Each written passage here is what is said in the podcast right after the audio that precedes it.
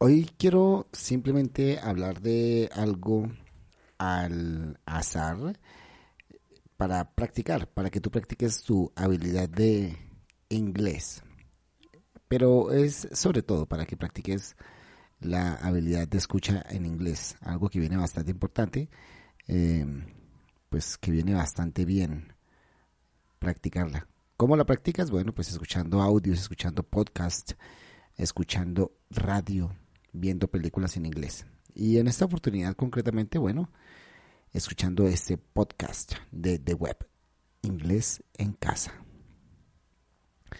Okay, so right now I want to talk about friendship.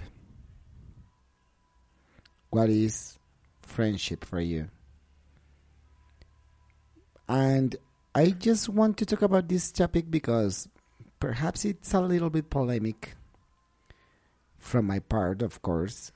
It's a little bit polemic because I don't believe in friendship. But perhaps it is because I have lived without friends.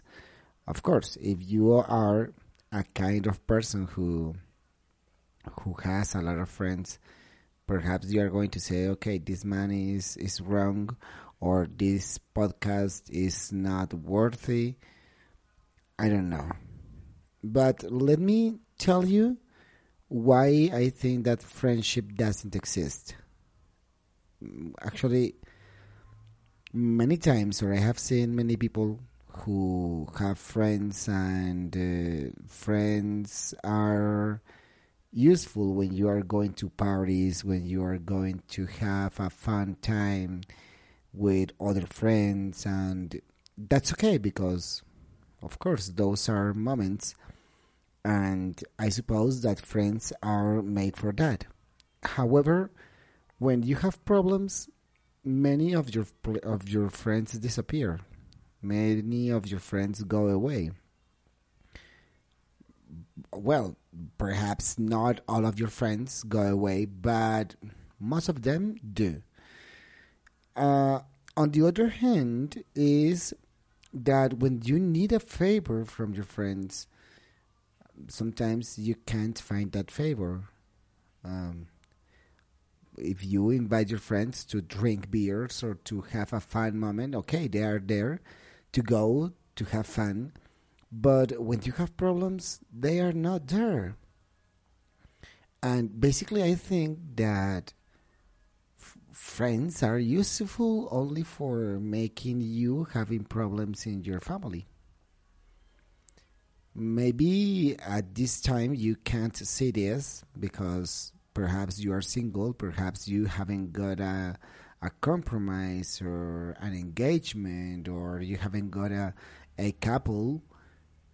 But if you are the person, a kind of person who has couple, who has a family life, who has a home, or perhaps you are a person who has children now, your wife or your husband, well, let me tell you that your friends are not good enough for that relationship.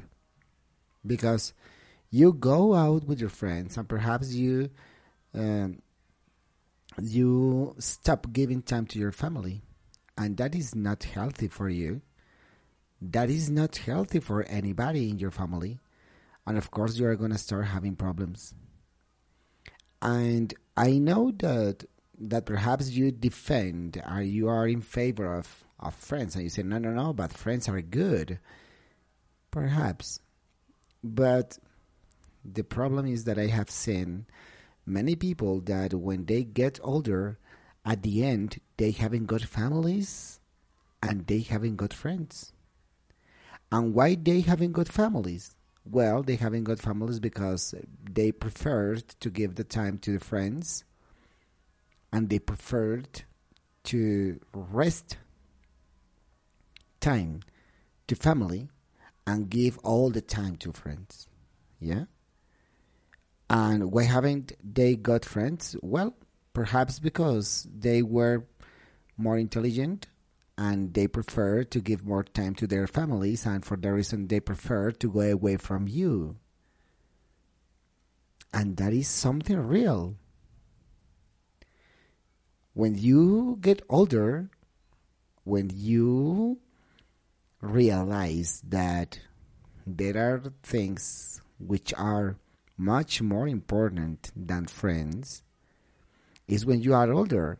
And for that reason, in, in one of my episodes, I talked about that. I talked about it, the, the fact that it is a pity that wisdom comes late.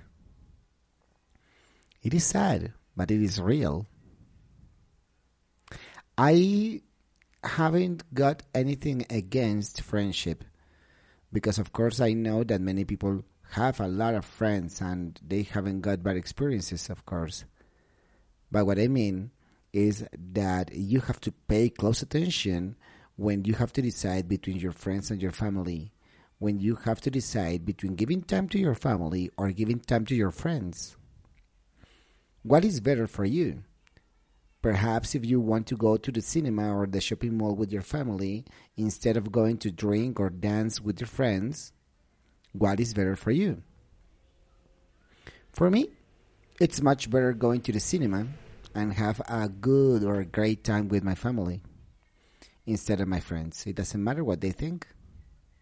Some other people should say or could say, oh, well, but what happens if you're I, I don't know what happens. What happens if you're split up with your with your girlfriend, or what happens if you go away and you haven't got any friends? Well, if they are good friends, okay, perhaps they will be there, or perhaps no. But that is the best time to be with, yourself. It isn't necessary to have friends. Because, of course, you have family, you have relatives. You will always have relatives. They will always be, they will always be there. Your friends won't. Yeah? I know many of you are saying this is not correct. This is stupid. Perhaps.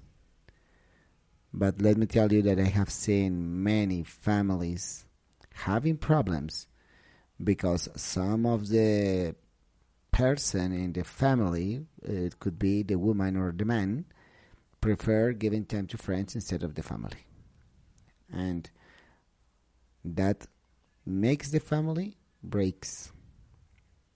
That makes the family have problems.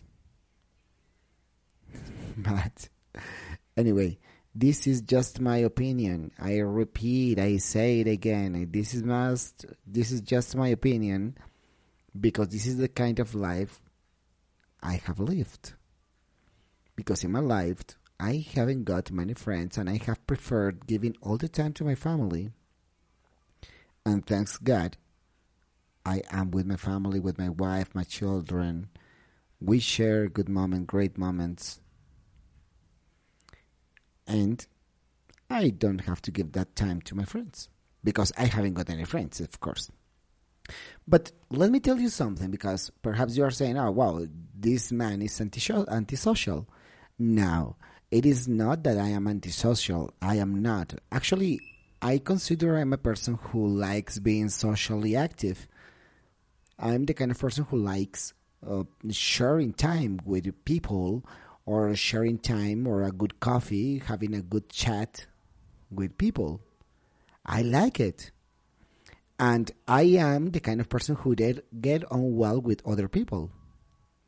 But even having that kind of relationship, I prefer saying to those people saying, okay, I have to go, I have to leave now.